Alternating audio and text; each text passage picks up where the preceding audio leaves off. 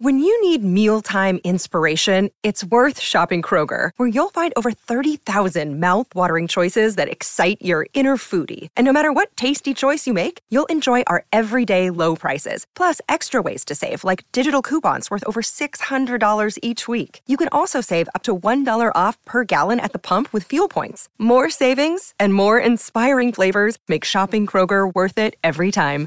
Kroger, fresh for everyone. Fuel restrictions apply. Al principio todo era increíble porque salía de OT y tú sabes, la Mm. cresta de la ola, ¿no? Y todo se llenaba, foros enormes. Y yo en mi inocencia pensaba que eso iba a ser así. Mm. Luego la cosa baja considerablemente. Llegas a la final, tú te veías con posibilidades de ganar. No, Sí, decías que hasta el Albali era mentira también. sí, claro. Y el Hull Ride era cierto. Eh, era cierto. Mm, Tengo un amigo que es súper friki de los videojuegos. Y dice, tía, entrénote. Es como cuando jugabas al Super Mario y le metías los trucos. Y de pronto podías ir a todos los mundos. Eh, pero no tienes la destreza para pasarte el último castillo. Tu cara me suena. ¿Qué pasa ahí? Y Roy, tía, ¿te has dado cuenta que imitas súper bien? Y yo, ah, sí, sí, tía, lo haces, lo haces igual, tía, lo haces increíble.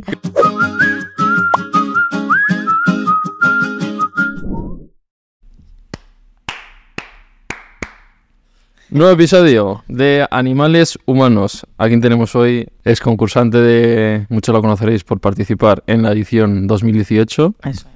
pero es una artistaza que lleva ya, claro, desde 2018, cinco años en la industria, algo quiere decir, si se ha mantenido ahí, presenta nuevo tema, Adiós, Eso es. y hablaremos de Benidorm Fest, que, como no, un artista más que se presenta, a ver qué, a ver qué sale por ahí. Nada raro. Así que es un placer. Julia Medina, Muchas gracias. ¿qué tal estás?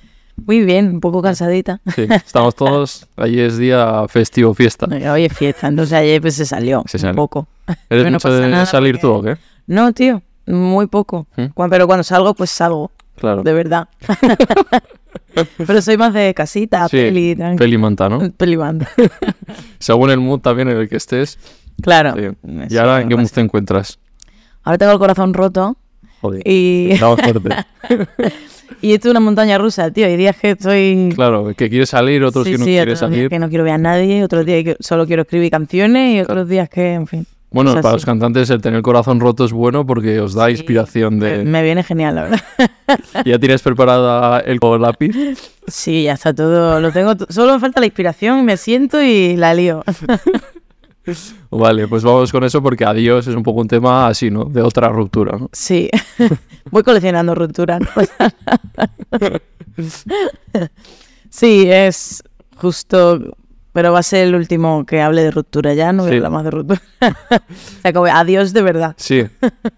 Pues porque, porque no te ha, no te ha, no te ha gustado las reacciones o... No, sí, de hecho, eh, me está sorprendiendo mucho que no tengo apoyo de, no sé, no estoy en playlist, no, no ¿En está sonando en radio. Sí, estoy con Sí. Universal, pero que, ¿cómo es eso de cabeza de león, cola de rata? Bueno, no sé cómo sí. es eso, ¿no? Al final en Universal hay muchos artistas. Claro. Y estar con ellos no significa, mm, no garantiza un éxito o un o número. o- No te coloca en... Claro, tengo todo su apoyo y estoy súper agradecida. Mm. Pero al final las cosas tienen que ir surgiendo orgánicamente y creo que con esta canción está pasando un poco porque eh, no soy de mirar números, pero es verdad que esta vez estoy como, uy, ¿qué está pasando? ¿no? Sí. Y, y me escribe mucha gente, muchos compañeros de la industria. eh, no sé, estoy como flipando, la verdad. A mí me gusta, eh, lo he metido en mi playlist. ¿En serio? Ah, no. Me ha gustado. Y cara B también. Sí. Sí. A ver, yo soy más... Porque tú, el rollo me entra tanto, o, o las otras más lenticas, pero cara B y adiós es más cañerito, entonces me gusta. Qué bien. Yo no soy nada flamenca, ¿eh? No, pero más... Soy tranquis, más baladera, sí, Eso, baladera. te digo que no. Sí, sí. Que tú eres de Cádiz. Sí, de Ah, San Fernando. de San Fernando. Sí. Vale, ¿tienes algo más para promocionar? Aparte de esto, donde pueden seguirte, escucharte? ¿Estás en Spotify? Sí, sí, Spotify, YouTube. Tengo un vídeo chulísimo del- Vale. de la canción que hice con Mario Crea. eh, un poco así como cómico, porque al final la canción creo que es un poco sarcástica, ¿no? Eh, la letra. Y el vídeo queríamos que fuese de esa, de esa onda, que fuese divertido de ver. Entonces, pues nada, invito a la gente a que Sí. le eche un ojo porque mola un montón. Y luego estoy con, bueno, ahora estoy haciendo dúos increíbles. Eso es. Estáis todos ahí también. Sí, estamos todos. Claro, es que este año entraban 16 juniors, el año pasado eran 8, pero entrando 16, eh, yo qué sé, pues media industria joven Sí. de la música. Vale, y el tema de Benidorm Fest, ¿qué pasa ahí? A ver, cuéntame. Pues mm, lo viví el, el primer año con mi expareja que se presentaba. Y yo, claro, yo estaba, pero no estaba, porque no estaba concursando, pero lo estaba viviendo allí en Benidorm en primera Mm. persona. Entonces me quedé ahí con la cosita de, joder, pues yo también quiero, yo quiero vivir esto que, que me ha parecido súper súper guay, que lo cuidan un montón el formato. Eh, también me pasó que yo viví el proceso de selección para Eurovisión en 2019, eh, porque a los de OT nos obligaban a ir a lo de Eurovisión. Mm. Claro, yo salía de OT, yo no quería ver ni una cámara más, ni, ni una gala más, o sea, quería irme a mi casa con mi madre. Entonces, encima me impusieron una canción que no pude elegir yo o componer yo. Y no sé, era un poco hostil ese, esa gala, lo recuerdo todo como un poco. eh, y no pude disfrutarlo. Y no pude entender a lo mejor eh, como el sentimiento que hay ahí de los eurofans. de-. ¿Sabes? Que hay un, un movimiento súper heavy. Sí, sí. Y, y digo, pues, ¿por qué no? Pues me voy a presentar este año a ver si. Porque me encantaría vivirlo, pero valorándolo un poquito. Sí, más madura ahora y viendo todo. Sí, sí, sí. sí. ¿Y con qué estilo le has dado una vuelta? ¿Cómo quieres presentarte? ¿Con qué canción? ¿Qué rollo quieres llevar? Pues la verdad es que no, no lo he contado todavía, porque al final lo típico de no cuenten las cosas y Claro, que salgan. Entonces, pues no sé, es una canción que es muy honesta, muy real, que creo muy que... tú. ¿Crees? Sí, sí. Pues, ¿qué- ¿qué soy yo? Pues no lo sé. Ya, pero ya sabes que la gente pues intenta hacerse un reggaetón o... No, no, o sea, no he intentado hacer una canción para un festival, ni hacer una canción para Eurovisión, ni mm, festivalera, ¿sabes? O sea, he hecho una canción y la he presentado. He hecho una canción yo como, o sea, si no la hubiese presentado al Festival de Benidorm, la habría sacado yo, ¿sabes? Hmm. Vale, que le hemos dicho que estamos aquí tomando Ah, sí. cacharros del Cucalusca sin alcohol, ¿eh? Estamos sin alcohol, que no penséis que estamos aquí a... Espirulina, espirulina, sí. azul. Eso es, y el mío es piña y coco sin ron. Eh, comentabas que eso, que que estás con Universal, que, que, pues que no sabes cuál, los temas cuándo pueden o no funcionar. ¿Ya has pillado más o menos cuál puede ser la clave de para que un tema funcione? Yo creo que no, o sea, no hay ninguna fórmula, si no todo el mundo mm, tendría un montón de éxito. Mm. Yo creo que para mí eh, lo más importante es la honestidad, como hacer música que, que te represente, que quieras hacer, que cuente algo que tú quieras contar, em, por estar tú orgulloso de lo que haces. Y ya si viene el éxito, de maravilla, ¿no? Porque estás haciendo algo que tú quieres. Y si no viene el éxito, pues al menos estarás orgulloso de tu trabajo y, y a seguir. Esto es no parar. Lo si tiene que durar para el TikTok 10 segundos, el clip, tal. Bueno, tuve una temporada que alguien me dijo, el estribillo tiene que entrar en el segundo 30. Y yo estaba ahí como una loca viendo que entrase en el segundo 30. Pero la- se me pasó, la tontería. ¿Gestionas tu TikTok? ¿Te mueves en TikTok? Me gusta mucho, soy muy consumidora de TikTok, pero luego soy súper torpe. O sea, ayer tengo un amigo que es, es muy experto en TikTok, de hecho su trabajo es viralizar vídeos. Sí. Y, y me decía, me escribió por la mañana a las 8 en plan, venga, tú puedes, venga, sube un TikTok, un TikTok tal. Y, y subí un vídeo que para mí era brillante, pero se ve que no lo era. Eh, y que yo estaba en el taxi, entonces hice como que estaba dormida, es todo el vídeo dormida y el estribillo de adiós. Y digo, esto es brillante porque la gente Claro. se va a quedar esperando que pase algo, pero yo en realidad estoy dormida todo el vídeo. Pues no sé, tiene como mil, mil visitas. Y, y mi amigo súper indignado, en plan, tía, pero ¿cómo subes eso? ¿Por qué no me preguntas primero? Y yo, tío, que me parece brillante. El algoritmo no me entiende. Pero, ¿qué años tienes tú? 28, Ah, vale, soy un poco más mayor. Tío, igual es boomer, tiene 30 ¿Tú cuánto? 29. 29. Somos 94. millennials. ¿no? sí, sí. 94 también. Mm. Vale, la gente estará pensando, joder, a Julia la tenía desubicada, ¿no? La vi en OT 2018. ¿Qué, qué ha sido de su vida? ¿Qué ha estado haciendo todos estos años? Ya hemos visto que te has mantenido, pero supongo que esto habrá sido un camino de sube y bajas. Sí, he estado haciendo canciones. He sacado dos discos. eh, He estado he hecho muchos conciertos. Al principio todo era increíble porque salía de OT y tú sabes, la Mm. cresta de la ola, ¿no? Y todo se llenaba, foros enormes. Y yo en mi inocencia pensaba que eso iba a ser así. Mm. Luego la cosa baja considerablemente y, y empecé a ir yo sola con la guitarra. Y de pronto me empecé a enfrentar a cosas que, que no había contemplado al principio, ¿no? Que yo iba con toda, mi- llevabas equipo, ¿no? toda mi banda, dos personas en el equipo, maquilladora, como una locura, ¿no? Mira. Y de pronto me vi haciendo una gira por toda España en un coche de alquiler con mi manager y yo y mi guitarra y, mm, joder, me alegré muchísimo de vivirlo. Sí. Claro, porque para empezar yo no me sabía, yo no sabía tocar todo mi repertorio con la guitarra, me puse las pilas, fue como esto lo saco yo, Mm. porque yo tengo que hacer un concierto y subirme yo sola al escenario y, y conseguí llegarle a la gente con mis canciones. Entonces, pues mm, tengo un amigo que es súper friki de los videojuegos y dice, tía, entrénote, es como cuando jugabas al Super Mario y le metías los trucos y de pronto podías ir a todos los mundos. Y tú decías, voy al mundo 8, ¿sabes? Al mundo no sé qué. Eh, pero no tienes la destreza para pasarte el último castillo, ¿sabes? Si tú no le metes los trucos y te vas pasando fase a fase, vas aprendiendo y cuando llegue el último castillo te lo sabes pasar perfectamente. Bueno, perfectamente no, pero bueno, te lo pasas. Entonces, entrenándote es como meterle los trucos al Super Mario y de pronto estás en unos niveles que no te corresponden. Y me sentí, cuando hice la gira sola con la guitarra, era como, vale, voy a empezar desde cero, mundo 1, fase 1, y vamos poco a Mm. poco. Y me siento en ese camino. ¿Esto hace cuántos años más o menos? Esto fue hace dos. Sí. O sea que te duró esa cresta que decimos hasta hace dos. Es que ten en cuenta que yo salgo de OT en 2000, bueno, en diciembre de 2018. Sí. O sea, casi 19. Yo estuve un año haciendo el álbum, saco el álbum a finales del 19, planteo toda una gira, empezamos a hacer la gira y en marzo confinamiento. Ah. De pronto todo se desinfló muchísimo. Y esos conciertos pues ya no se Claro. pudieron retomar. ¿Y crees que te afectó que podrías haber salido? Claro, diferente? 100%. O sea, verás, mm, no le echo la culpa al COVID, pero sí que em, yo habría hecho muchos más conciertos aprovechando esa, ese momento. Ah.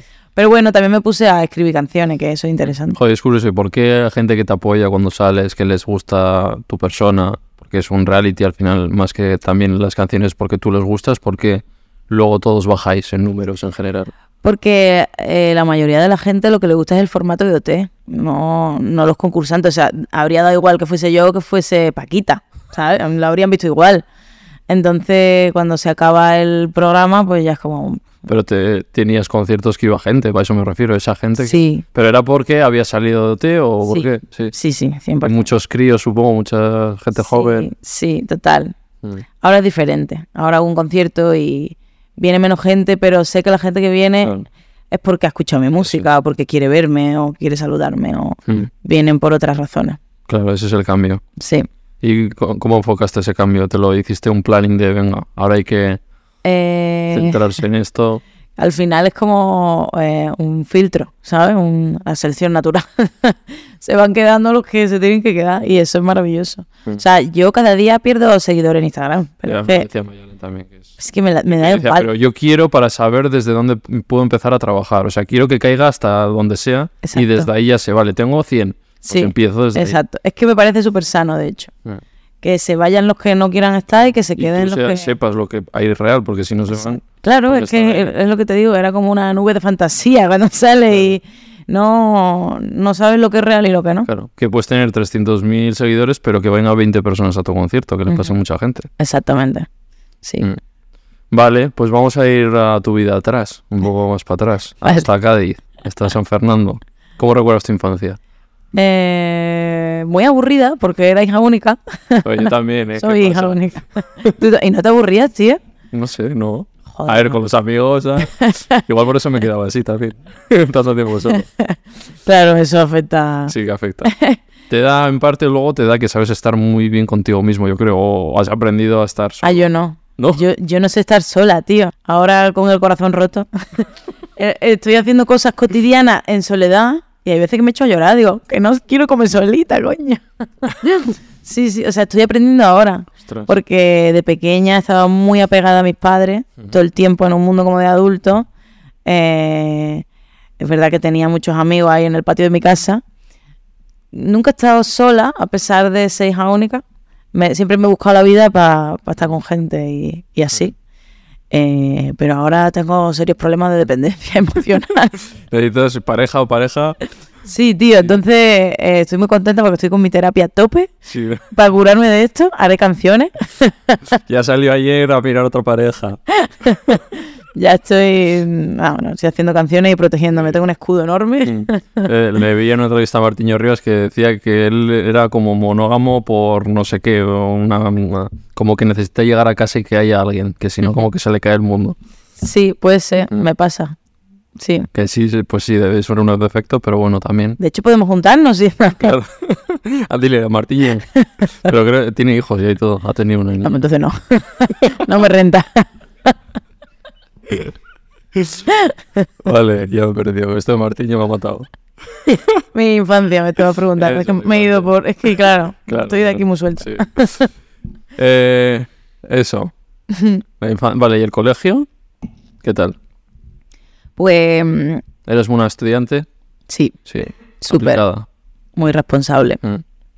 Eh, de las que estudiaba el último día, pero sacaba todo increíble. Así que, La música. ¿Cuándo, ¿Cuándo llega a tu vida la música? Pues, pues lo que te estaba diciendo antes, que como soy hija única y me aburrió mucho, cogía mucho la guitarra, eh, cantaba mucho, escuchaba mucha música, Mm. pasaba tiempo sola y, y me ponía con ello. Entonces siempre ha estado en, en mi vida la música. Mi padre es músico, mi madre sí. es profe de música.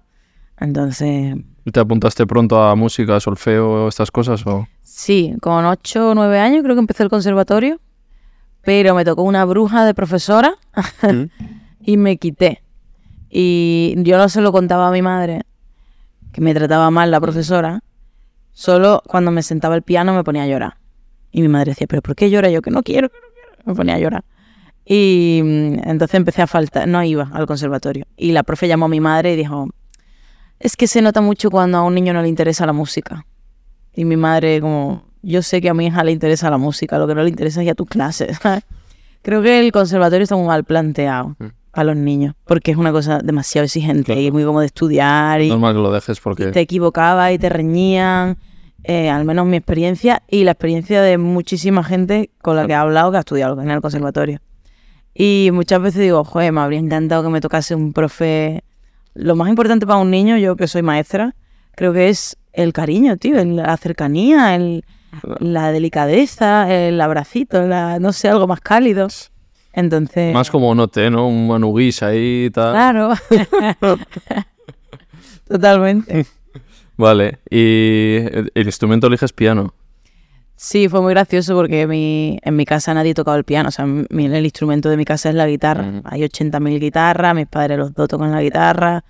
Y, y mi madre dijo, bueno, yo hice el examen de acceso y recuerdo hacerlo, intenté hacerlo mal porque yo no quería entrar al conservatorio ya de primer. Pues saqué la segunda nota más alta, una cosa así. Entonces, eliges instrumento en orden de, de la nota. Y estamos como en un salón de actos y empiezan a llamarnos por nombre, por orden. Llaman al primero. El piano era lo que se acababa siempre. Y eso yo, yo lo había escuchado, que el piano era como lo más, Mm. lo que la gente más quería.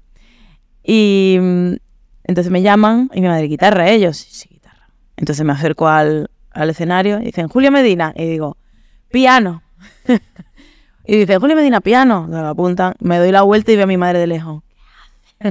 ¿Cómo que piano? no teníamos piano, o sea, tuvimos... Ya tuvieron que comprar el piano. Sí, tuvieron que... Meterlo ahí en casa, tal. Sí, sí, sí. Al final lo usó mi padre. Sí. Aprendió mi padre. Sí. ¿Y tú que has aprendido guitarra, piano? Sí, ya. O sea, en mi casa había de todos los instrumentos del mundo. Mi padre dijo, antes de cumplir 50, tengo que saber tocar todos los instrumentos principales. Vale. Y yo, wow, cuando empezó con la trompeta lo sufrimos muchísimo.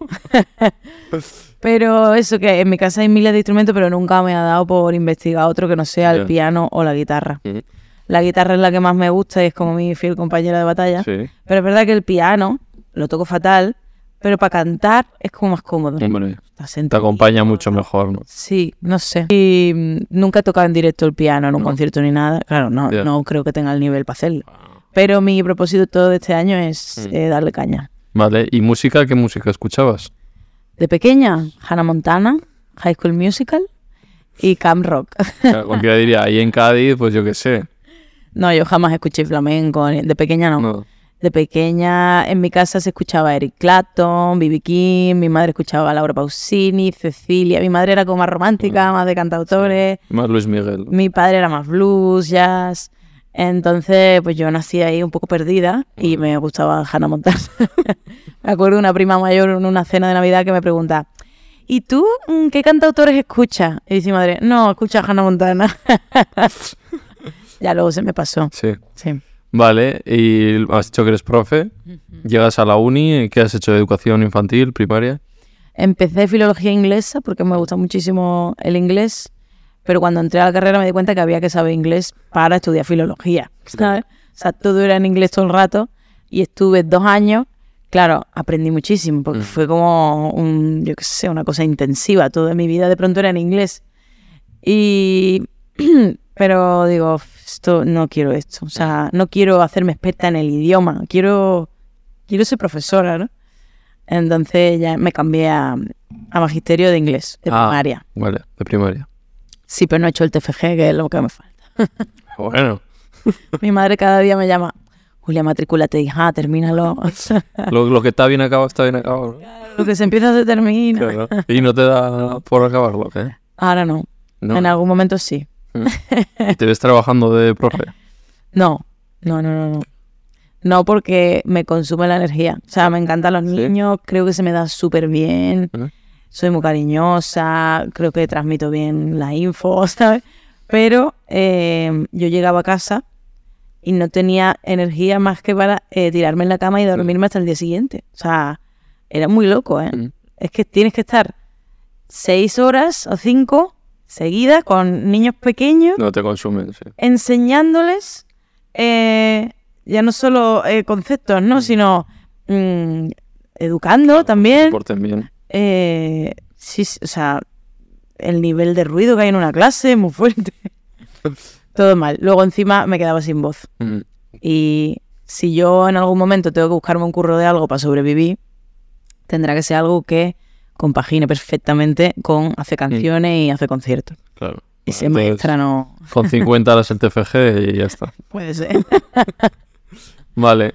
Eh, esto, claro, ¿qué acabarías? Justo cuando llega la época OT entonces, si te quedaste el TFG ahí. Claro, yo no hice el TFG porque justo entré, o sea, yo hice todo cuarto y dije, el TFG me lo dejo para el año que viene, lo hago con toda la calma, no tengo Claro. prisa. Pero ¿Dónde estudias? Eh, ¿Magisterio? En... estudié en Cádiz, ¿Mm? en la UCA, y luego hice aquí en Madrid un año, en la Autónoma. ¿Qué es Cádiz para ti? Que Pues es mm, en mi hogar, eh, donde me siento, ¿no? Como... eh, a raíz. Sí, la raíz. Lo que pasa es que luego estoy allí tres días y me aburro como una otra. la verdad. O sea, mi madre lo sabe, ¿eh? Sí. Mamá, no pasa nada. estoy allí dos días y digo, "Joder, me quiero volver a Madrid. Sí. Porque al final la vida que hay aquí, sobre todo para lo que nos dedicamos de... A la farándula, como quien dice. Yo me dedico a la farándula. Y yo también, o sea, por eso. Y eso está aquí. Claro. Entonces, no se puede hacer. Y eres muy de playa, de... Sí, sí, totalmente. O sea, este año no he podido ir a la playa. He ido un día y ni siquiera me bañé. que mi tía siempre dice, el que, el que sale de la playa sin haberse bañado es como el que se limpia el culo sin haber cagado o algo así. Y cada vez que salgo de la playa sin bañarme me viene mi tía diciéndome eso. Pero no. Eh, ¿Y estos borrachos soy yo, estamos motivados hoy. Vale. Hoy- Este año no he ido a la playa. He estado grabando dúos increíbles. Mm. Y, mm, y me arrepiento muchísimo. Sí. No de haber hecho Ah, vale. increíble. de no haber ido a la playa, de no haber buscado el hueco. Claro. Puedo decir que me ha cogido David de María. Ah, sí. Sí, hemos formado un dúo increíble. Sí. Y ahora tiene que elegir entre otro junior y yo. Sí. ¿Y quiénes son? ¿Que ¿Entre quiénes están? Eh, David y María, ¿entre quiénes está? ¿Entre ti y...? Pero no te lo puedo contar. Ah, no. Ah, pensaba que ya había salido. Ah, Pero esto va a salir en... Bueno, la semana que viene. Todavía no, ¿no? no, Ah, vale. porque esto va a pasar en dos Yo semanas. pensaba que ya había sido la final y todo, yo qué sé. No me he enterado de nada. Vale, eso, dúos increíbles. Dos increíbles. ¿Por qué hemos dicho lo de dos increíbles? Ah, por lo del verano, El vale. verano, que no Vale. playa. Venga, vamos con, vamos con nombres, que siempre digo nombres. El primer nombre. Bueno, no se te va a oír, o sea, que ríete. Está el cámara riéndose aquí, que ha venido de fiesta. Ópera... Y que tenemos mucha gracia. Eso también es. Como se nota que somos andaluces, ¿eh? Robo? Ah. Andaluz del norte. Es que eso es una mierda, ¿eh? Porque ya es como... Sois, sois soso de por sí, ¿eh? No, ojo, eh. La gente del norte tenéis vuestro encanto. Sí, sí. A, a- a su manera. Pero tenemos nuestra cosa también. ¿no? Sí, sí. Sí. Vale, primer nombre, Operación Triunfo. Eh, Operación Triunfo, campamento de verano. Eh, para mí, eso, tengo como el recuerdo de, del típico campamento de verano súper intenso, eh, que te enamoras, que te peleas con tus amigas, que mm, conoces a... Lo de te enamoras, porque luego te lo voy a tener que preguntar. No, no te enamoras, pero conoces gente interesante. Eh, no sé, le tengo muy... O sea, el recuerdo que si yo te digo Operación Triunfo, te viene buen recuerdo, malo, Súper medio. bueno, súper bueno. Sí, o sea, en general bueno. Sí, mi madre discrepa siempre, mi madre, para mi madre es un trauma, lo pasó fatal, Sí, ella lo pasó mal. lo pasó fatal, porque fueron tres meses sin poder comunicarse Claro. conmigo. Y por lo menos ella te veía a ti, que no al revés. Claro, pero imagínate eh, la frustración que tiene que ser ver a tu hija en la tele, a lo mejor llorando por cualquier mierda, Ya. y está en casa, que no puedes llamar a nadie, que no Claro. puedes, lo estás viendo como lo está viendo tu vecina, Ya. y ya, mi madre, o sea, la gente llamaba a mi madre, Julia está triste, y mi madre, ¿y qué hago? Entonces la pobre lo pasó fatal. Esto es. Vale, vamos a, a por qué pasa todo eso. ¿Por qué te da a ti por presentarte al casting? Pues fue una época que yo estaba como muy activa haciendo canciones, haciendo conciertos, tocaba en los hoteles, en los bares por ahí. Em, estaba súper ilusionada porque por primera vez iba a un festival a tocar mis Sí, ¿eh? canciones. Joder, sí, sí, No sabía yo que ya lo estabas dándole. sí. Entonces estaba también ahorrando dinero para grabar mi primer disco. No sé, estaba en un momento súper bonito y súper inocente. Y yo había visto la edición del 17, que de hecho yo la comentaba por redes porque ya ahí tenía bastantes seguidores. Y en la gala cero hablé fata- fatal de Operación Triunfo. Yo estaba como, pero no estáis viendo este programa, estos chavales, los pobres que están aquí, que no sé, bueno, hablando fatal. Y, y luego me tragué la edición y me tragué también mis palabras, porque me encantó. O sea, vi el rollo de Amaya, que era súper natural y hacía lo que les daba la gana y, y cantaba precioso y ten- talentazo. O yo qué sé, o con Roy, que me meaba de risa. De pronto me veía viendo 24 horas para ver qué broma hacía Roy. Eh, yo qué sé, tío, Miriam, que tiene una voz increíble. Como de pronto dije, joder, he caído yo en esto, ¿eh? Entonces al año siguiente digo, ¿por qué no? Pues me voy a presentar yo también.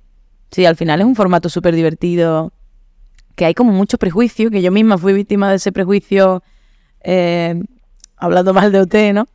Em, pero, joder, de verdad que yo he estado ahí y me ha parecido divertidísimo. Fuiste a Sevilla. Fui al casting de Sevilla. Era como, si pasa así, si no, no pasa nada. Mm. De hecho, fui como en chancla y un vestido de playa, sin peinar, sin maquillar. Y yo veía a las niñas ahí todas producidas y no, ese- esa inseguridad que te invade de qué hago aquí.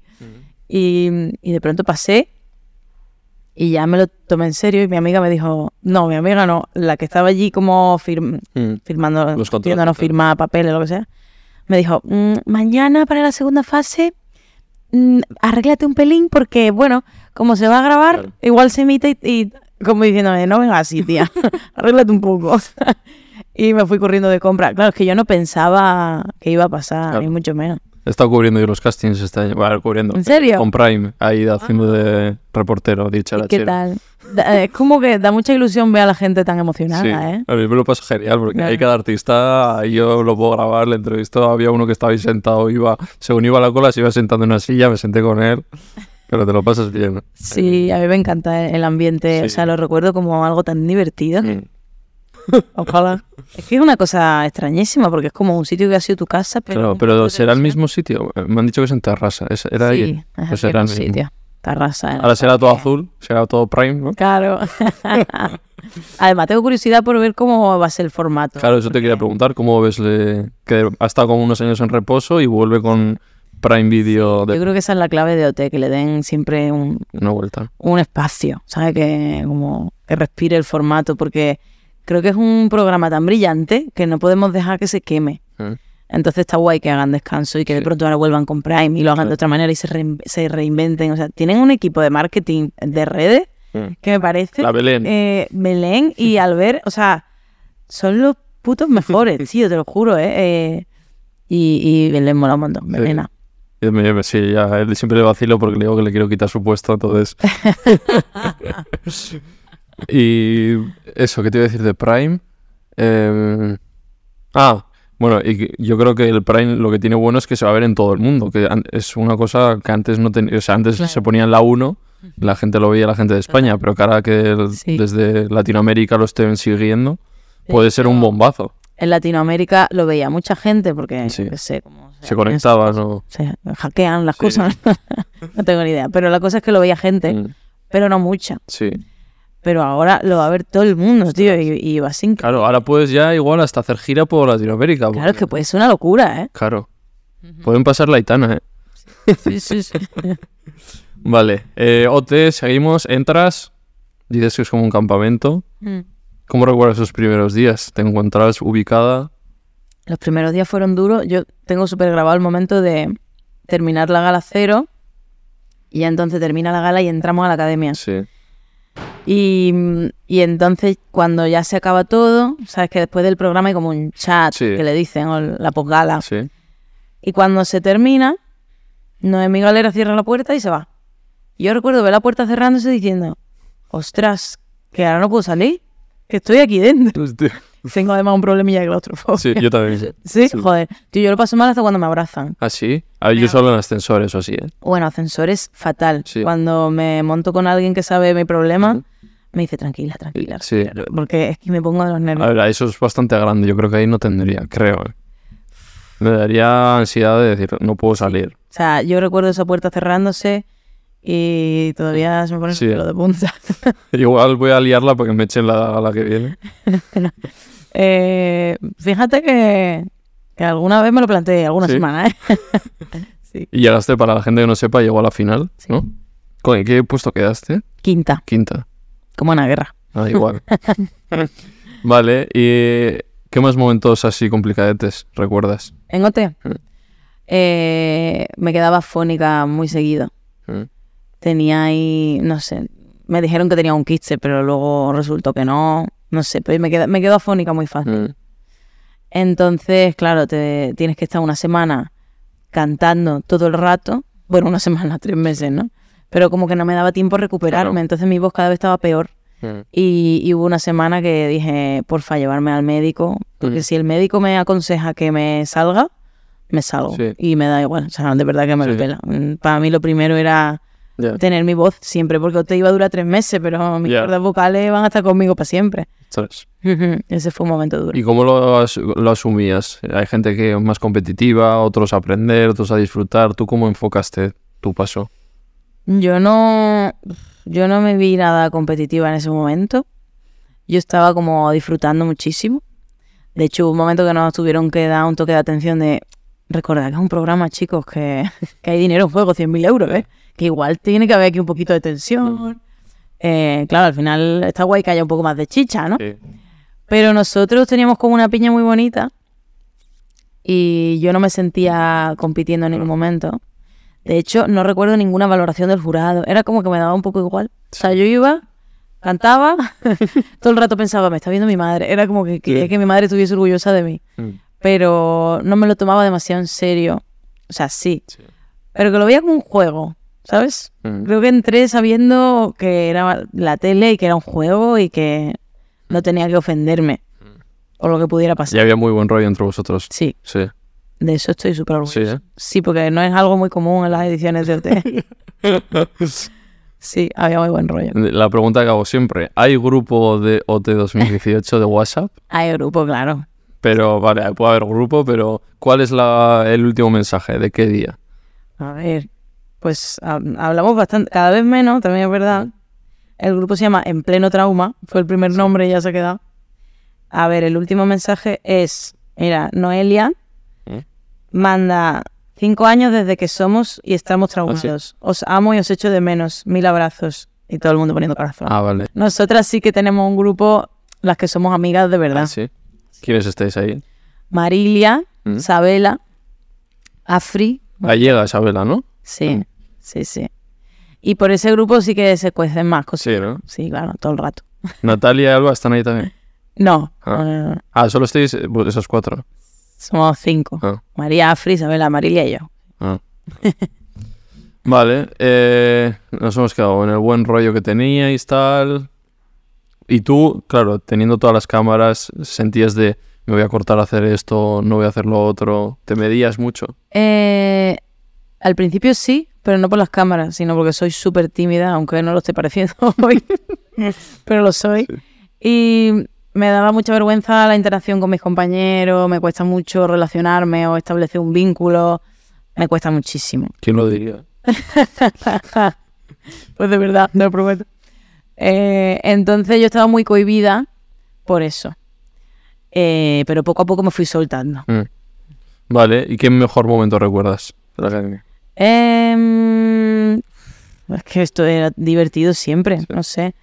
Desde un día que nos pusieron pizza para cenar, ya ves tú qué tontería, ¿no? Ya, Pero otro día que nos pusieron cervezas.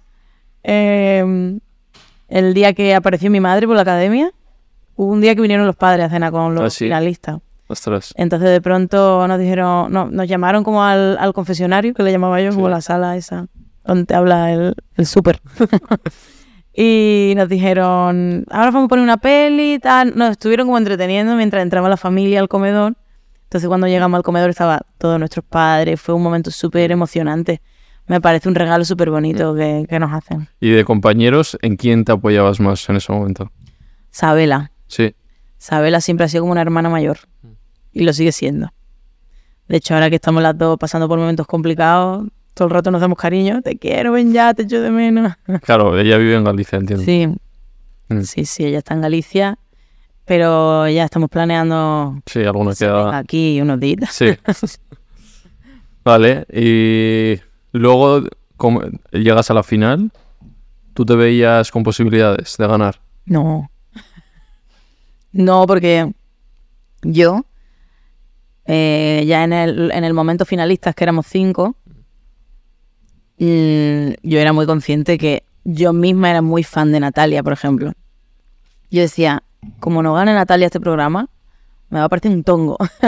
Pero parecía entonces. Eh, no, porque al final es un juego, tío, y vota la gente. Claro. Y también los que eran fan de Natalia también eran fan de Alba. Entonces yo creo que se dividieron ahí un poco. Claro. Sí, pero para mí Natalia estaba muy por encima de, de todos. O sea, era otra, otro rollo. para Ganó, mí. ganó Famous. Ganó Famous. Es. Sí. A ver, ostras, que el Famous hacía cada gala y cada show que era alucinante. Famous tenía un poder increíble para, como en la gala, brillar más que en todas las semanas. Sí, ¿no? O sea, era el único que le pasaba eso. Claro. Los demás, lo normal que en la gala estás más nervioso y te sale un pelín peor. Este se crecía. Se crecía muchísimo. Y, y veíamos la actuación y era como, ¿cómo ha hecho eso?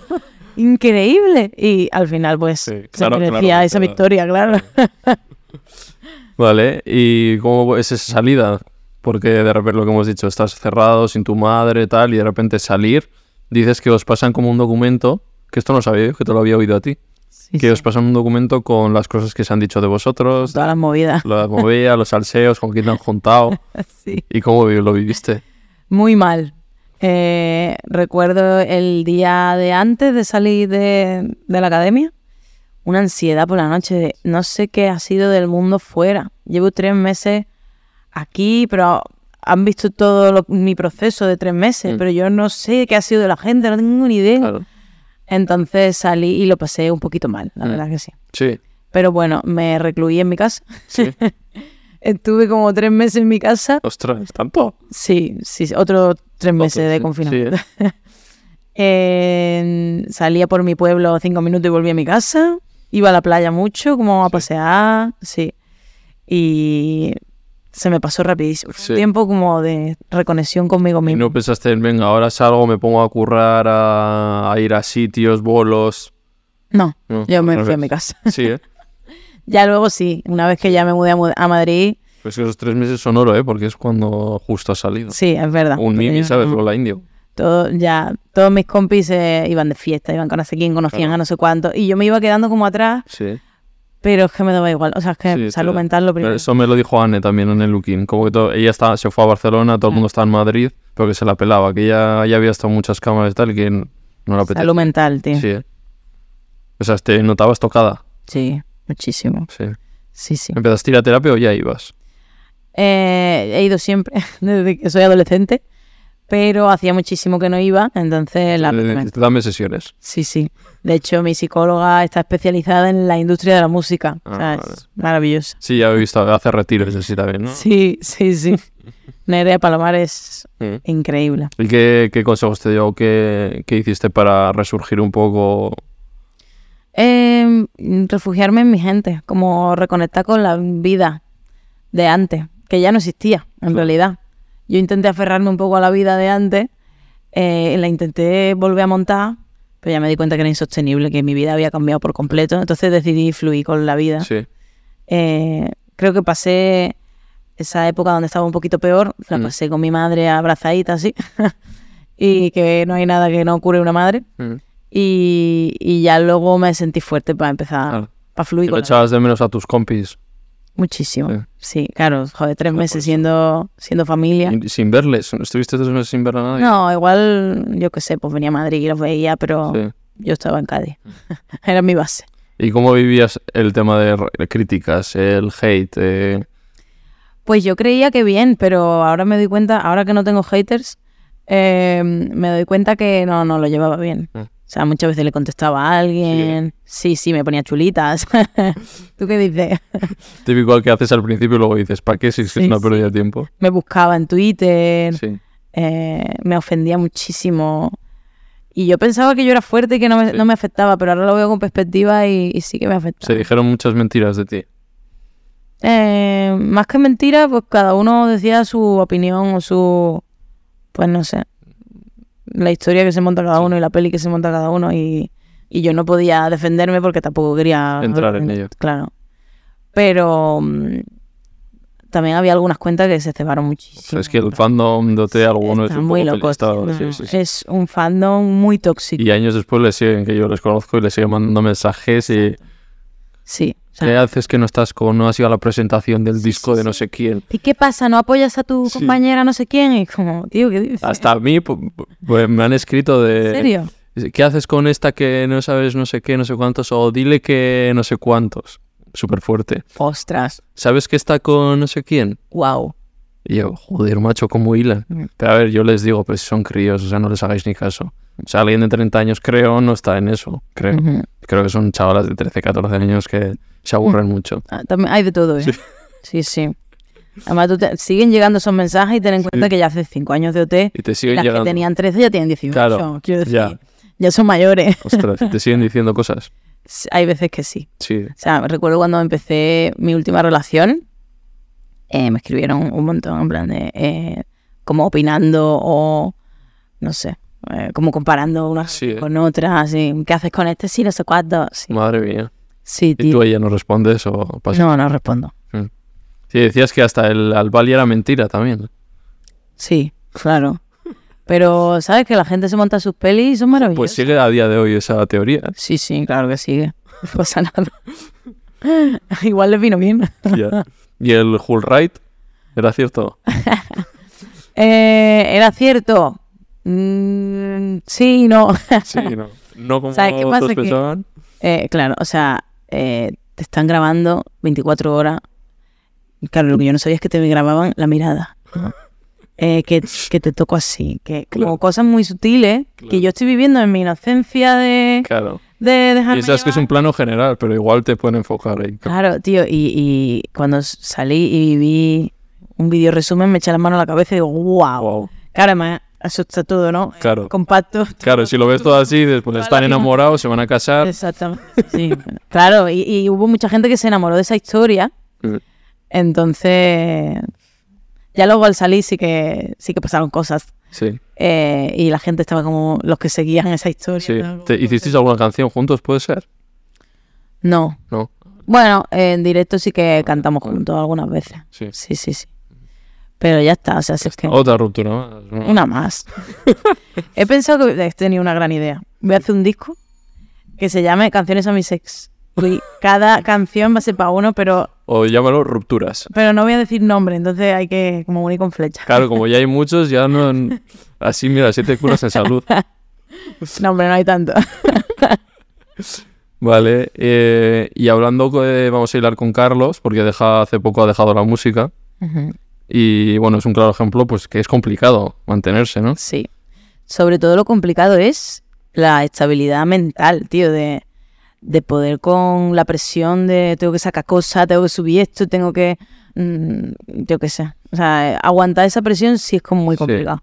Sí que somos autónomos y al final vamos sobre nuestro trabajo, Claro. no es un trabajo fijo que siempre tienes tus ingresos. O sea, te hace estar todo el rato despierto. Exactamente. Y la inestabilidad esa que Sí, dices, ¿no? Eso es.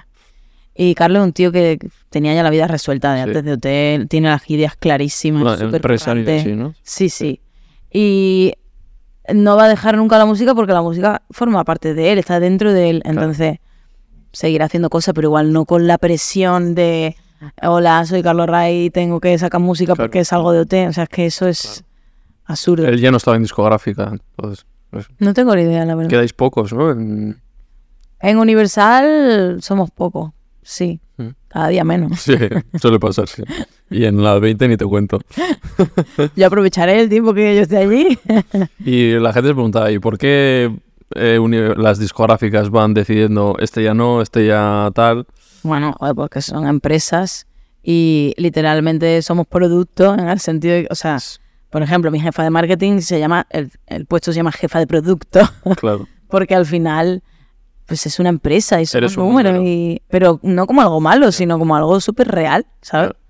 Eh, al final yo soy la que soy dueña de mi proyecto y tengo que yo ponerle el sentimiento ¿no? y la parte un poco más real y yo una vez que tengo mi producto se lo doy a ellos y a ellos hacen lo que consideren como empresa. Pero es verdad que...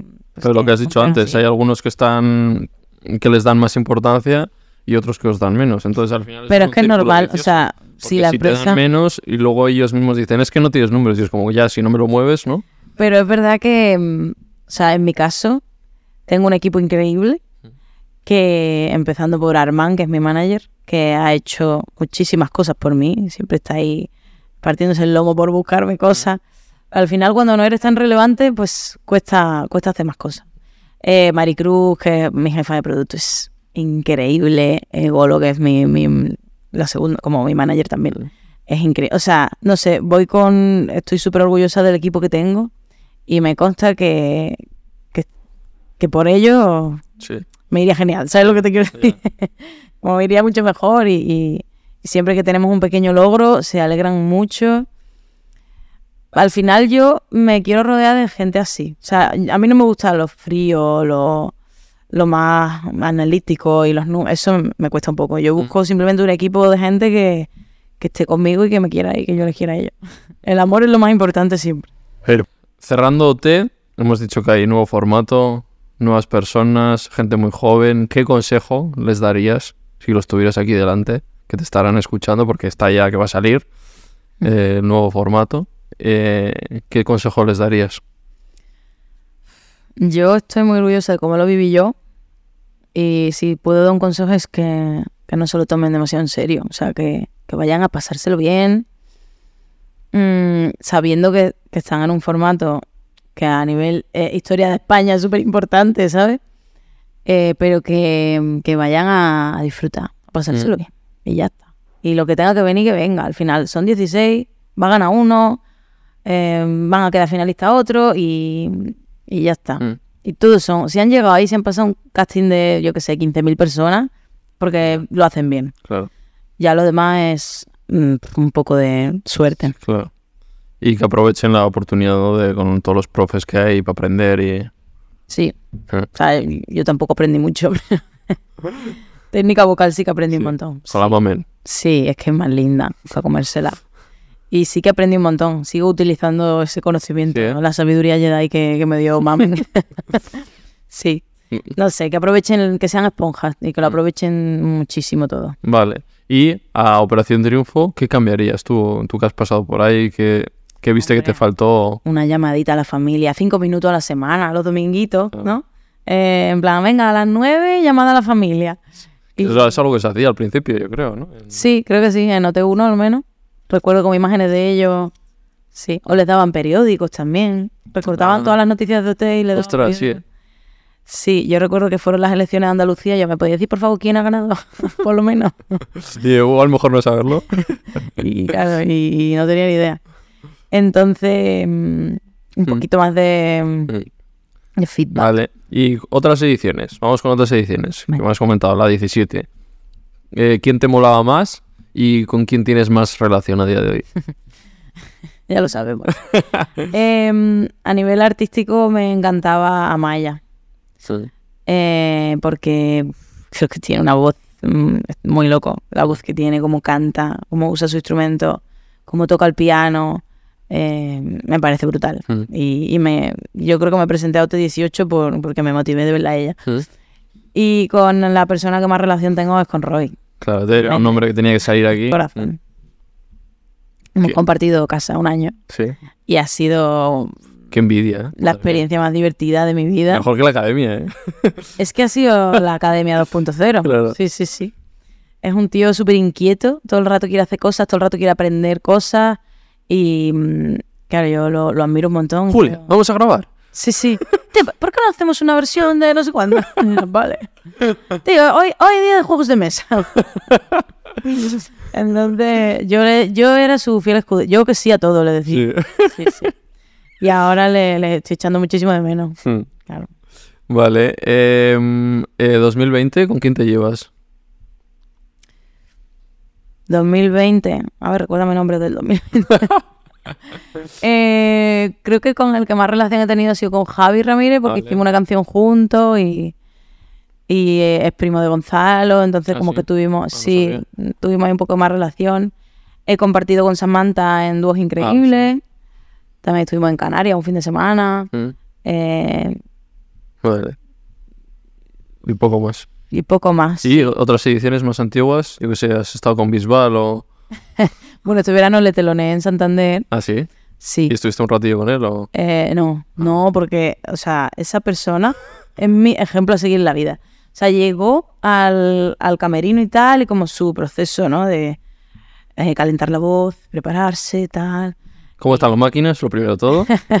Bueno, después del concierto salió, a la última canción, al salió con una camiseta que ponía, lo primero de todo, cómo están las máquinas. Y yo, claro, eso es que me parece increíble. Es el mejor. Me lo pasé súper bien en ese concierto. Sí, ¿eh? coincidí con Chenoa un día en unos premios de Cadena Dial.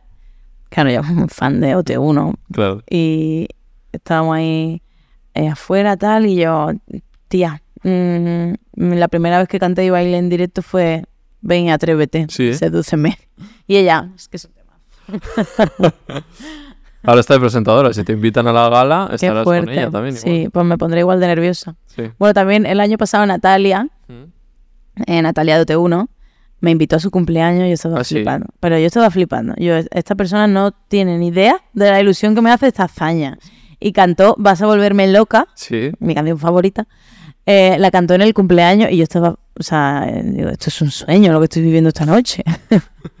Vale. eh, más nombres. Tu cara me suena. ¿Qué pasa ahí? pues tu cara me suena, es algo que tengo pendiente que me encantaría, me encantaría formar parte. Llamadme. Ya le conocéis de OT, creo. Sí, es que se me da muy bien imitar. Ya, yo no eso. lo sabía. Y mm, no, yo en la cocina ahí cocinando, haciendo mi pucherito, tal. Me pongo a cantar, me pongo música, me pongo a cantar y me pongo a imitar al cantante. Mm. Pero mm, como algo inconsciente. Y Roy, tía, ¿te has dado cuenta que imitas súper bien? Y yo, ah, sí, sí, tía, lo haces, lo haces igual, tío, lo haces increíble. y, y empecé como a investigar y digo, joder, pues sí, mm, Sí. me veo segura aquí en este terreno. Y además suele pasar cada edición de Tu cara me suena suele ir gente de Operación Triunfo. O sea, hay Estás- bastantes. Aquí estoy yo. O sea, que yo creo que tendrías que caer por ahí. Ojalá, me encantaría, la Sí. verdad. ¿Cómo afrontarías otro concurso? Madre mía. Eh, ¿Sabes qué pasa? Que en tu cara me suena como cada gala eres una persona. Ya. Creo que estaría muy tranquila. Que no haces de ti, ¿no? Claro, como que no tienes la presión de eh, de enseñar tu música, Claro. de lo que tú es como estás imitando a otra persona. Mm, Y además me encanta del formato que no van echando gente, sino que está Claro. todo el programa, tío, y eso Claro. es súper interesante para los concursantes. Em, vale, vamos, siguiendo con tu música, hemos dicho que las canciones de ahora son un poco diferentes a lo que venías haciendo, ¿no? Que te dijeron como, tira por aquí, Julia, ¿no? Con cara B puede ser. Sí. O sea, yo creo que las canciones, la esencia es la misma. Sí. porque al final eso es mi historia y mi manera de hacer las letras y todo. Pero he confiado mucho en mi productor. Fue en plan, tío, dale un sonido igual un poco más actual. Sí. Confío en ti plenamente, haz lo que te dé la gana. Y creo que ha sido un acierto. ¿Y estás trabajando en seguir por ahí? ¿En nuevos, nuevos temas? Sí, o sea, estoy haciendo canciones todo el tiempo. Sí. Eh, he encontrado a mi fiel compañero de composición, que es Alberto Vela. ¿Mm? que es un compositor increíble y creo que, o sea, hemos hecho muy pocas canciones, pero las que hemos hecho estoy súper orgullosa. O sea, esta- la de Adiós, que es este single, la he hecho con él y es que nos entende, no sé, yo me siento muy guay escribiendo con él Mm. y, y vamos a seguir haciendo Vale. canciones. En nombres, la industria musical, ¿qué es eso para ti? En general. Es un arma de doble filo. Como al final tienes que estar un poco en la industria si te quieres dedicar a esto.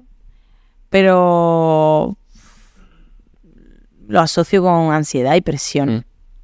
¿Crees que depende mucho de ti cómo te vaya? Obviamente, porque es, ¿no? Depende de tu talento, Mm. de, de las horas que tú inviertas a tu talento. Pero también hay un, un factor importante que es la suerte, eh, que te apoye alguien, eso, Hmm. Eh, Los contactos. contactos. Sí, hay mucho de contactos. Networking. sí, Sí. claro. Sí. claro. Pero creo que sobre todo es el talento. O sea, hay veces que se nos olvida que lo más importante son las canciones. O sea, mira este- este chico que se ha hecho viral, Ya te digo. Íñigo no sé cuántos, Sí. Que tiene no sé cuántos millones, él solo, o sea, Claro, suerte de TikTok, pero bueno, has tenido que hacer el tema, ha pero tenido que ser un para- buen tema. claro, o sea, para tener suerte en TikTok primero tiene que haber un buen material, si no la gente no lo va a compartir. Claro. Entonces, pues ahí Mm. está ese chico. Y luego la- los contactos, que significa colaboraciones también. Sí, o sea, yo por ejemplo, en cuanto a colaboraciones, me gusta que sea algo súper orgánico, no que Mm. sea algo pactado. A mí me han dicho como que hay mucho pacto de no te conozco de nada, Claro. pero me han dicho que tengo que hacer contigo un tema. Sí.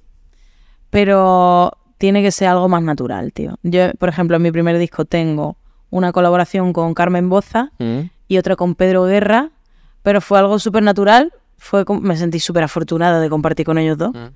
pero nadie nos obligó a nada. O sea, yo a Carmen le mandé una canción a la mitad y le dije, tía, ¿tú me acabarías esta canción y te subas? Y ella me dijo, Guilla, si me gusta Cici, no, no, y digo, vale, perfecto. Y me mandó corriendo la, la segunda estrofa. ¿Sabes? Como tiene que ser algo natural. Claro. De, pues si estamos teniendo relación, estamos hablando y, y de pronto puede surgir. Y con Pedro Guerra fue un poco así, nos sentamos a componer y como la nota de audio estábamos cantando los dos, yo luego no me imaginaba la canción sin que él estuviese cantando. Me digo, tío, tienes que formar parte de esa canción. Mm. Y a esta gente que vaya a salir de OT, ¿qué consejo le darías para afrontar la industria que te hubiera gustado tener a ti? Nada más salir.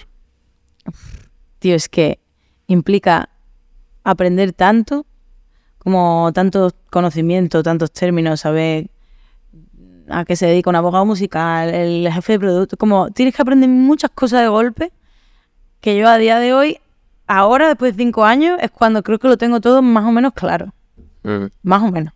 Madre mía. Entonces, que se busque un buen abogado que le explique todo. Que mire los contratos. sí. Mm. Que se hagan autónomos, que se busquen un abogado y, y un asesor. ¿Cuesta eh, confiar en la gente, en la industria? Eh, sí, ¿Has tenido tú malas experiencias? sí. O sea, no me puedo quejar. Creo que me han cuidado bien siempre. Pero al final es una industria y un mundo en el que cada uno va y vela por sus intereses y va a lo suyo. Mm. Y te tienes que cuidar mucho de, de la gente egoísta, creo. ¿Y de compis? ¿Has, has seguido manteniendo la misma relación? ¿Hay gente que te ha desilusionado más? O De la industria, de de- compañeros de, no, la música o de de OT. Eh, yo mantengo relación con todos. No te has llevado un chasco de nadie. Creo que no. Mm. O sea, súper bien con todos. eh, la vida al final nos ha ido separando inevitablemente, Ah. porque, claro, salimos ya cada uno va a lo suyo. Encima surgen las cosas de, pues a este le va mejor, a este no sé cuánto. Y mm, como que no se puede evitar que al final haya un poco de, no mal rollo, es como, pues nos vamos separando y distanciando. Y mm, ahora que me he mudado al centro, por ejemplo, estoy retomando con, con Alba, que hacía mucho que no compartíamos tiempo juntas y estoy súper Vino su hermana por aquí. Ah, sí, ah, sí, lo he visto, Marina. lo he visto, lo he visto. Algo así invitada, pero no sé.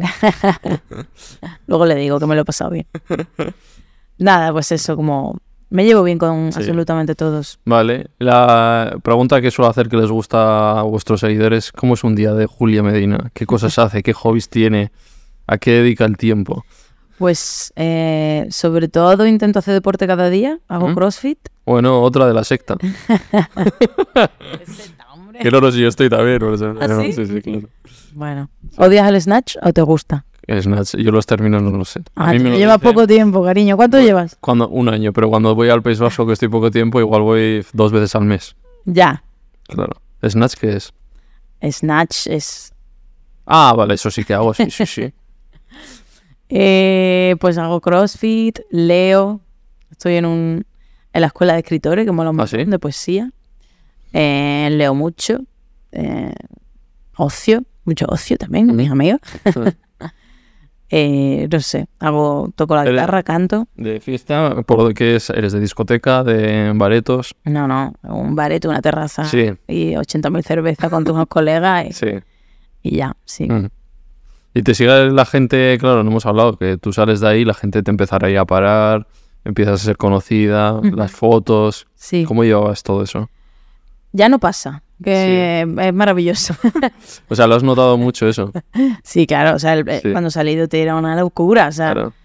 mm, yo no podía. Yo creo que tiene que ver también con la cla- claustrofobia. Eso Sí, que tengo claro. era, si me paraban dos personas, yo no podía más. Claro. Y además sientes la presión de tener que estar bien, sonreír, eh, ser súper simpática.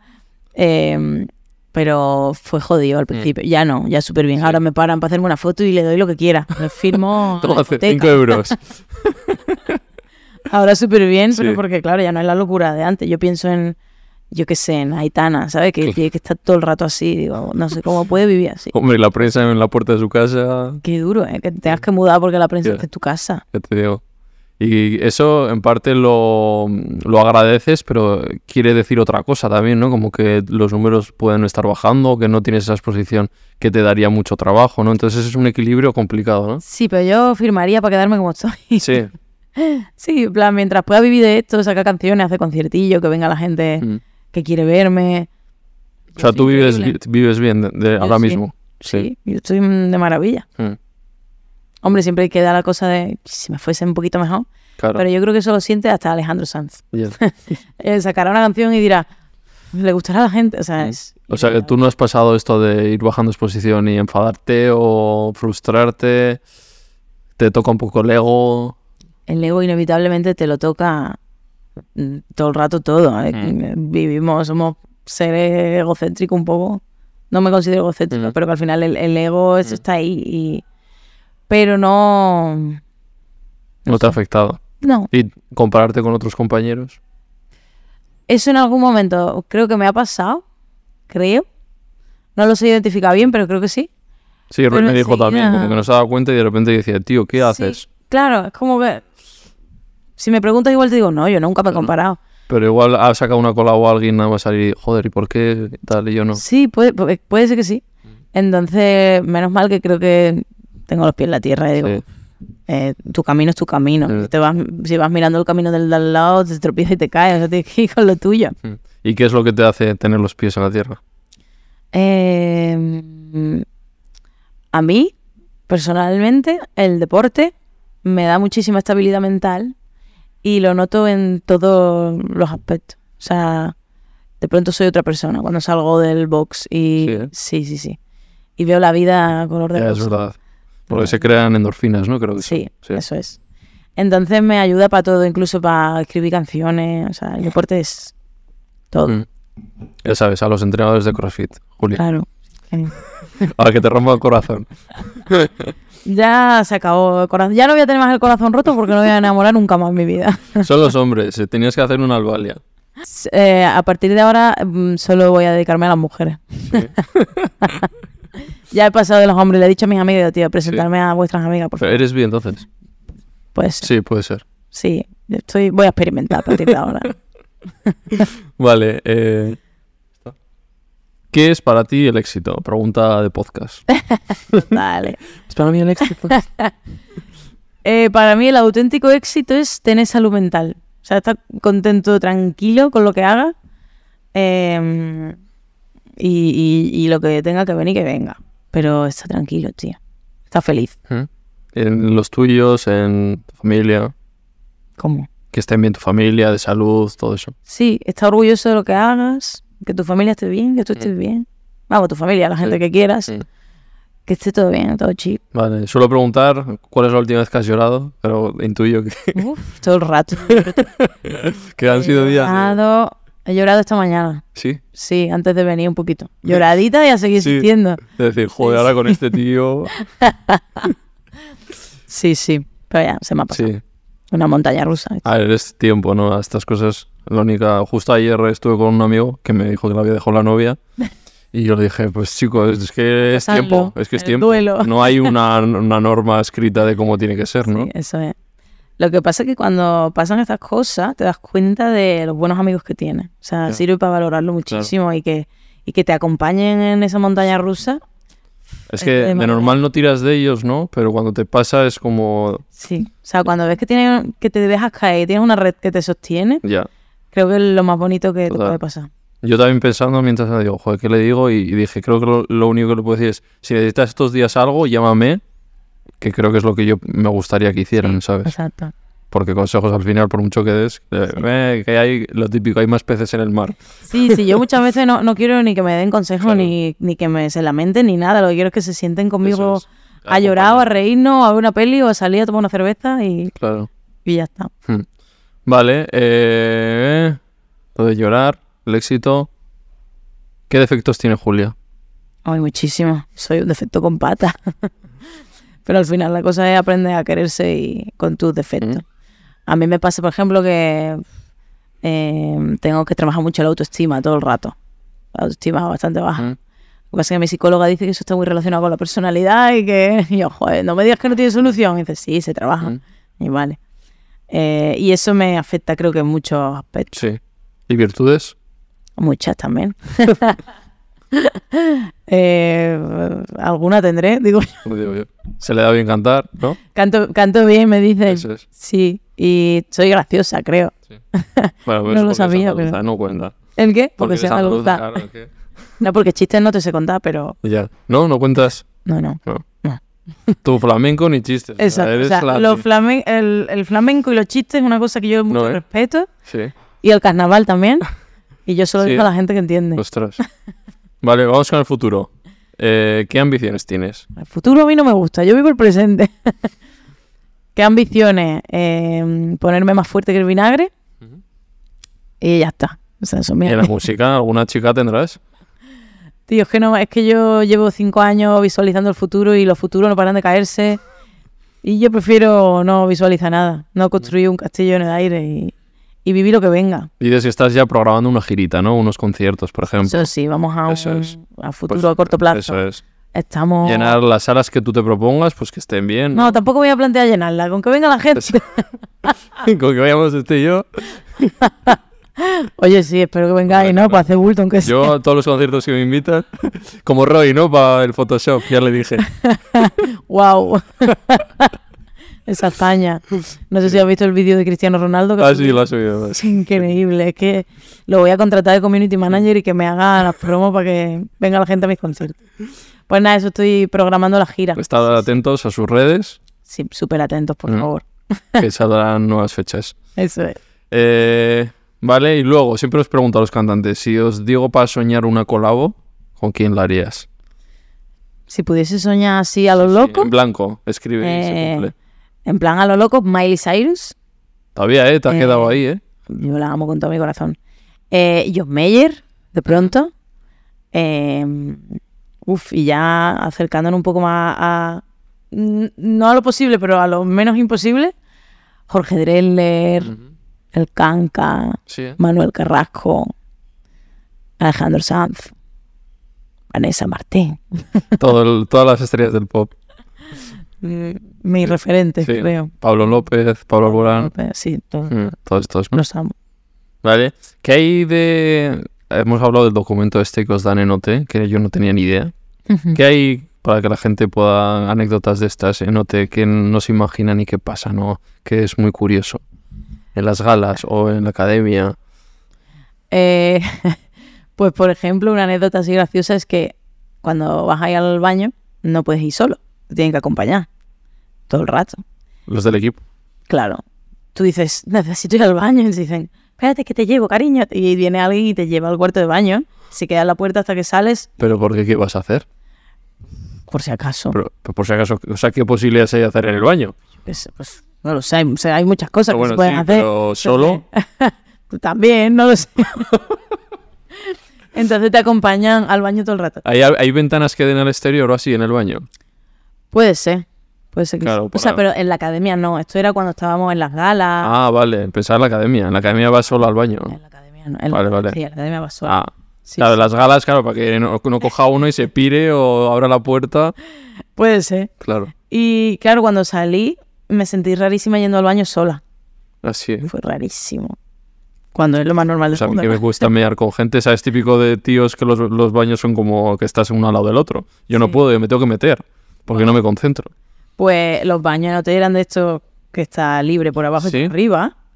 Entonces cuando alguien se metía a hacer caca era como, voy a hacer caca, chicos. O sea, Sí. mm, si te da igual, vale, pero si no... Madre mía. Y ahí se quitan todos los estos, ¿no? También. Como los Claro, claro. pudores, los... Al final compartimos habitación 16 personas. Claro, Y- que eso me parece también muy curioso. Tienen muchas relaciones íntimas entre ellos y a mí me decían, yo estaba en la cama de abajo y el otro estaba en la de arriba. Eso no me lo explico yo bien, ¿eh? También te digo. O sea, es que la- las cámaras eran literas. ¿Cómo van a pasar cosas? Es imposible. Como que no pasan cosas. Yo creo que en mi edición no pasó nada. ¿Sabes Y, tú? y yo me estoy haciendo la tonta. No, hombre, y luego decíais, venga, vamos a esta hora que no hay nadie o chicos, tal. si es que a la habitación no se podía entrar solo, Solo a para- partir de las 11. De 11 a 8 de la mañana. Fin. Entonces íbamos para dormir. Sí. Entonces poco a poco salseo, ¿eh? En tu, en tu edición, ¿eh? Poco... Yo creo que comparado con las otras, sí. Yo no voy a hablar por los demás.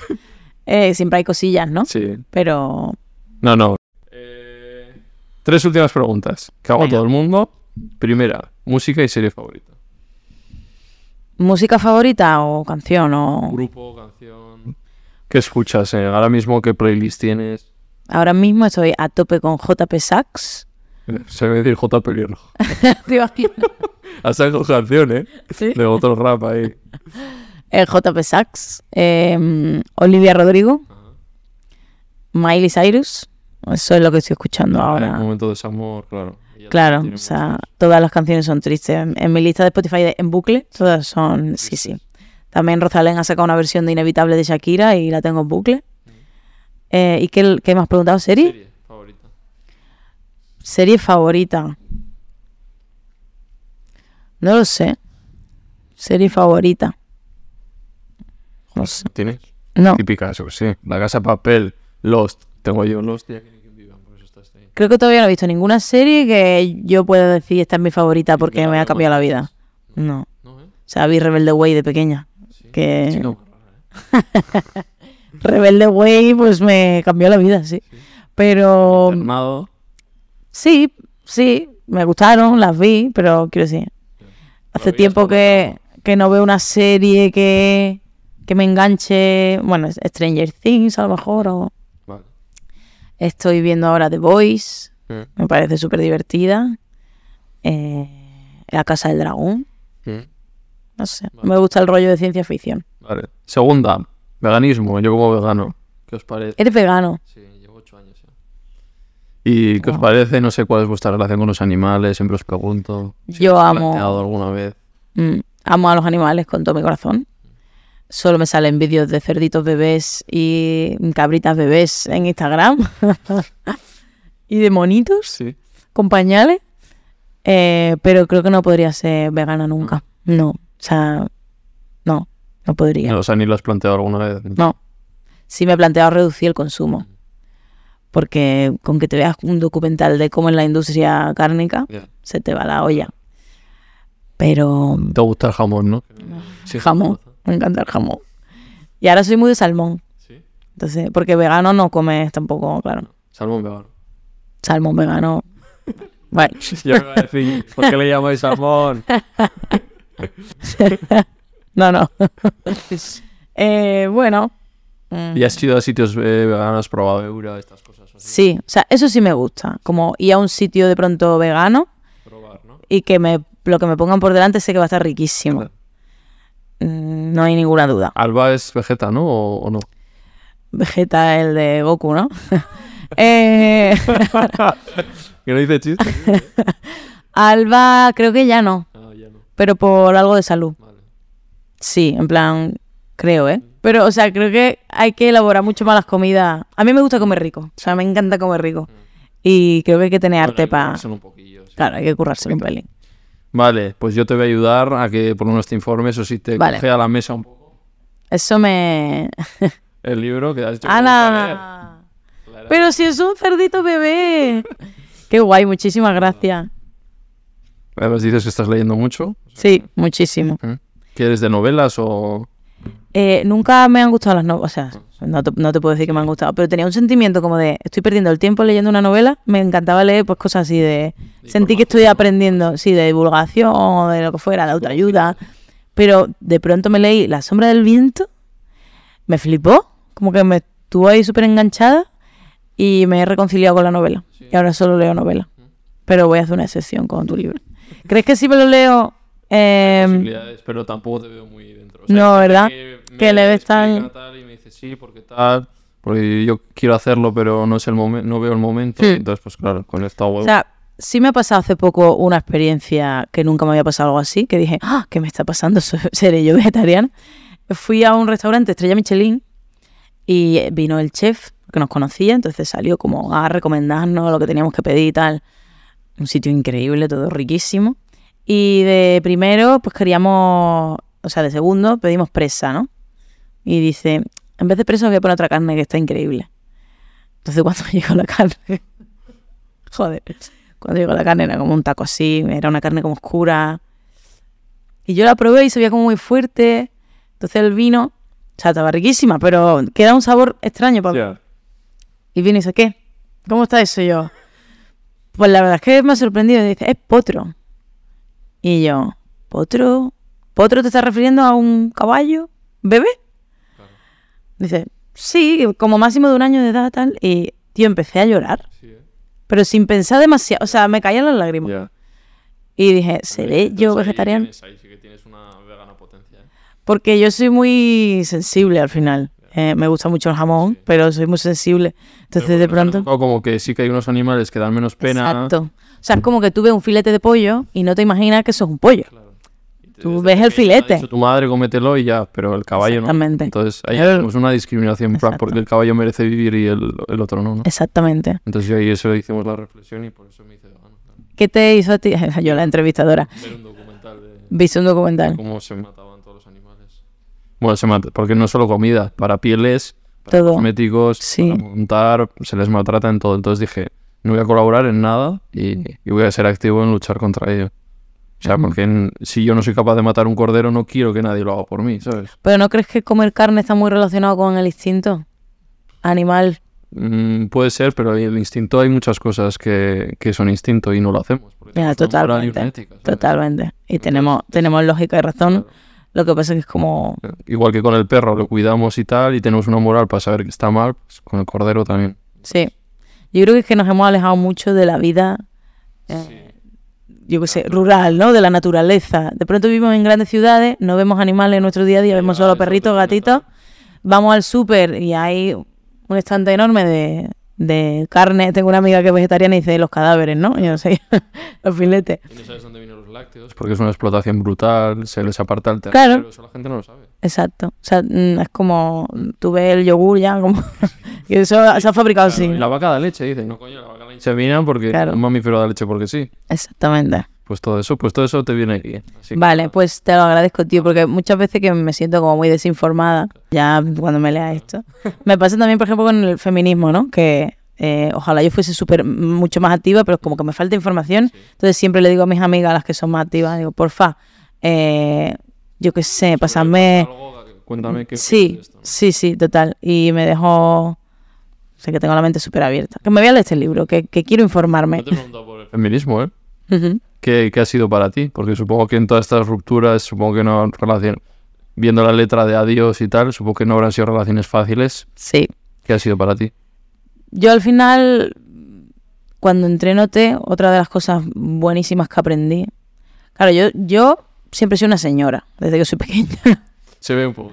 Vengo de un ambiente bastante conservador. Entonces, de pronto yo entré en OT, aprendí tanto de mis compañeras, que estaban ya, de, mis compañeras generación Z, ¿no? Que venían ya de otra movida, eh, que habían vivido muchas más cosas que yo, me daban 3.000 vueltas, ¿no? Y, y aprendí tantísimo de ellas que salí siendo otra persona en ese aspecto. Entonces yo ya eh, leía un, un libro de, el de Morder la manzana, de Leticia Dolera, y decía, cuando te, pongas, cuando, cuando te pongas las gafas del feminismo, ya no vas a poder parar de ver eh, toda la injusticia que vivimos. Y, y eso es lo que me ha pasado. O sea, ahora eh, lo veo todo el tiempo, todo el rato. Las red flags, ¿no? Sí, Ahora si vas a tener una cita o tal, ya vas viendo, ¿no? sí, ya me he vuelto una experta. Además que incluso entre, entre nosotras mismas muchas veces, no sé. Entonces creo que, que lo más importante es la información, porque si tenemos la información podemos darnos cuenta de esas cosas. Mm. Yo cuando no tenía la información es que ni pensaba. Entonces ya, ya no me la dan a mí. y cuando tengo cualquier duda le pregunto a mi amiga Ainhoa Buitrago, que es la persona más feminista que conozco. ¿Tenéis canción juntas? Sí, sí. Y de hecho le dije el otro día, tía, pásame artículos que vayas leyendo, tal, porque ella está súper informada todo el tiempo. Y ayer me bombardeó artículos, noticias, eh, además me manda un audio, me lo explica todo. Y a ella le encanta hacer esa labor de eh, difundir el conocimiento y a mí me encanta aprender de ella. Pues hay un libro de... porque tiene relación la masculinidad con el veganismo y el feminismo con el veganismo. Por eso la mayoría de personas veganas son mujeres, porque hay una opresión sobre los cuerpos de los animales, entonces como... Wow. Hay un, es- hay un libro que se llama La política sexual de la carne. Es muy interesante. Por si... Ese no me lo vas a regalar, ¿no? Pues nada, la última pregunta. Vale. Invita a alguien aquí. Eh, Roy ya vino, ¿no? Sí. Eh... Wow, qué difícil. Bueno, Alba hemos dicho, ¿no? Sí, Alba tiene que venir porque nos lo hemos pasado muy bien y, y Alba también es una tía súper sensible y que también ella me ha inspirado mucho en, en esto del, del feminismo, por ejemplo. Así que ahí hay muchas cosas que habla con ella, seguro. Y Ainhoa, ¿no la has entrevistado? No. Ainhoa es una tía súper interesante también. Marta Soto. Pasó por aquí Marta Sango, no ha venido. ¿Ah, sí? Compañera tuya, ¿verdad? Sí, sí, sí. sí. Pero no, no te sueles llevar con ella. o sea, no- Eh, ¿Sabes qué pasa? Que Marta en la academia era un bebé Ya, claro. de 18 años Sí, y de pronto ahora es una mujer Es una diosa, transformada, una diva, que cuando me la encuentro siempre le hago reverencias como Marta, tía, es una diosa. Quiero ser tú. y, y entonces, eso lo que te hablaba antes, que la distancia pues hace que, cuando- que no tengamos relación. Pero cuando nos vemos, hace poco estuve en su casa eh, bebiendo cerveza. Vale, pues esto ha sido todo. Qué guay, me lo he pasado muy bien. Bien, ¿no? Para paliar la resaca no está mal, ¿no? Se me ha pasado hasta la resaca. Muchas gracias. ¿Cómo se llama el chico que nos ha hecho esto? Ah, Angelo. Angelo, mil gracias porque me he recuperado. Ya sabéis, si tenéis resaca, venid al Bugaluska. Pues esto ha sido todo. Espero que haya estado guay. Súper. Que te vaya bien con lo que vayas sacando. Con los amoríos, si vienen o no. Que no, que no vengan. Yo no quiero que vengan. No me liéis. Eh, podéis dejar un DM con los que estéis interesados. Ah, ah. Pero solo para encuentros esporádicos, ¿eh? Así que nada, que espero que te vaya todo genial. Muchas Chao. gracias.